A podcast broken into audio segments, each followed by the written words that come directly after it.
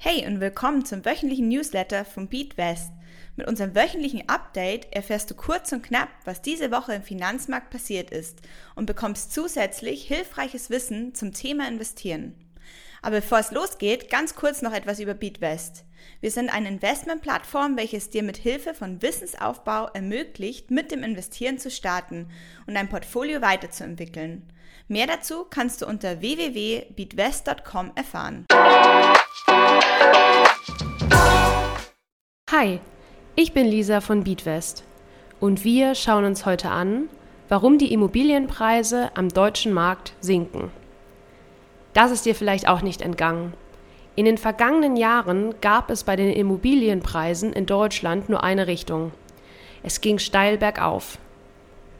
Die jungen Generationen haben den Traum von einer eigenen Immobilie oftmals schon an den Nagel gehangen. In Großstädten sind Immobilien oftmals schlichtweg unbezahlbar geworden. Doch seit einigen Monaten zeigt sich eine Veränderung am Markt. Die Preise gehen nach unten. Das ist natürlich nicht überall in Deutschland zu sehen, aber gerade in Großstädten sprechen wir von einem Preisrückgang von bis zu 5 Prozent. Woran liegt das? Die Europäische Zentralbank hat angekündigt, die Zinsen zu erhöhen, und obwohl das noch nicht passiert ist, haben sich die Bauzinsen bereits jetzt schon innerhalb von wenigen Monaten verdreifacht. Die Nachfrage am Immobilienmarkt ist deshalb erheblich zurückgegangen, da es nun viel teurer geworden ist, sich einen Kredit zu nehmen. Außerdem sind die Kosten für Baumaterialien durch die Lieferkettenengpässe ebenfalls in die Höhe geschossen. Das heißt erstmal, dass die Immobilienpreise steigen. Jedoch ist genau das der Grund, warum Banken ihre Kreditnehmer noch genauer unter die Lupe nehmen, da sie kontrollieren, ob ihre Kunden die hohen geliehenen Beträge zurückzahlen können. Die Folge? Es werden weniger Kredite vergeben und deshalb ist die Nachfrage am Markt ebenfalls gesunken.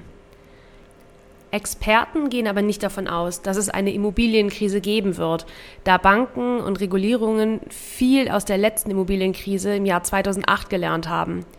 Die Kontrollen bei der Kreditvergabe sind zum Beispiel viel strenger geworden.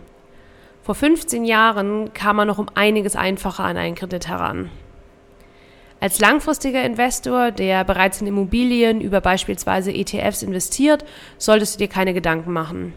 Eine Immobilienkrise ist laut Experten sehr unwahrscheinlich und kurze und mittelfristige Kursschwankungen gehören nun mal zum Investieren mit dazu.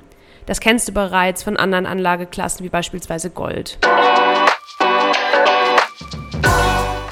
Kommen wir nun zu Fragen von Newsletterlesern. Diese Woche erreicht uns die folgende Frage. Was ist eigentlich mit dem Wort Homebias gemeint? Vielleicht kennst du das. Du bist im Ausland und greifst im Supermarkt trotzdem nach den altbekannten internationalen Lebensmittelmarken. Das ist ein ganz natürliches Verhalten. Der Mensch ist ein Gewohnheitstier und lässt sich nur ungerne auf Neues und Unbekanntes ein. Dieses Phänomen lässt sich ebenfalls an der Börse beobachten und nennt sich Home Bias. Das heißt einfach nur, dass Anleger gerne Investitionen in ihrem eigenen Land tätigen. Für uns heißt es beispielsweise, dass Anleger gerne in den deutschen Leitindex DAX investieren. Das ist auf den ersten Blick kein Problem. Allerdings solltest du aufgrund vom Home Bias die internationalen Märkte, die beispielsweise in Amerika oder Asien liegen, nicht vernachlässigen, da du sonst dein Portfolio nicht optimal diversifizieren kannst. Nur weil du Deutschland gut kennst, heißt das nicht, dass das Wachstum auf der anderen Seite des Planeten um einiges schneller sein kann. Merk dir also, wenn du eine gute Diversifikation für dein Portfolio erreichen möchtest, dann könntest du auch in andere Länder investieren, die im Zweifel mehrere tausend Kilometer von dir entfernt sind.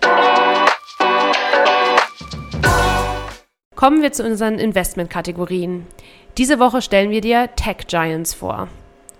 Ohne große hellseherische Fähigkeiten zu haben, können wir mit starker Überzeugung sagen, dass die Technologie maßgeblich unsere Zukunft beeinflussen wird. Egal in welchem Lebensbereich, der technologische Fortschritt begleitet uns heute schon auf Schritt und Tritt.